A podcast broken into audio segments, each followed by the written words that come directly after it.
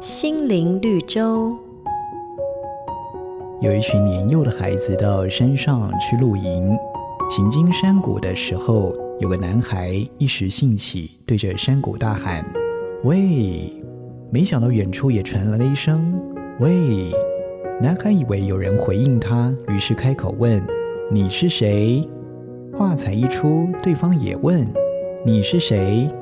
男孩就说：“是我先问的耶。”没想到对方却回说：“是我先问的耶。”听了这句话，男孩生气地大吼：“哼，我讨厌你！”对方也跟着说：“哼，我讨厌你！”那么带队的老师看到这个情况，就笑着建议男孩不妨试着对对方说：“我爱你。”男孩照着做了，果然也得到了“我爱你”的回应。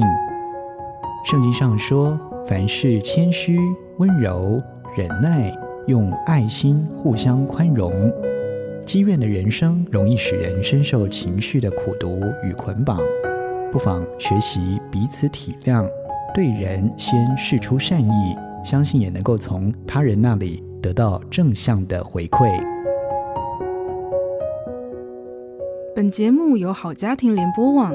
台北 Bravo FM 九一点三，台中古典音乐台 FM 九七点七制作播出。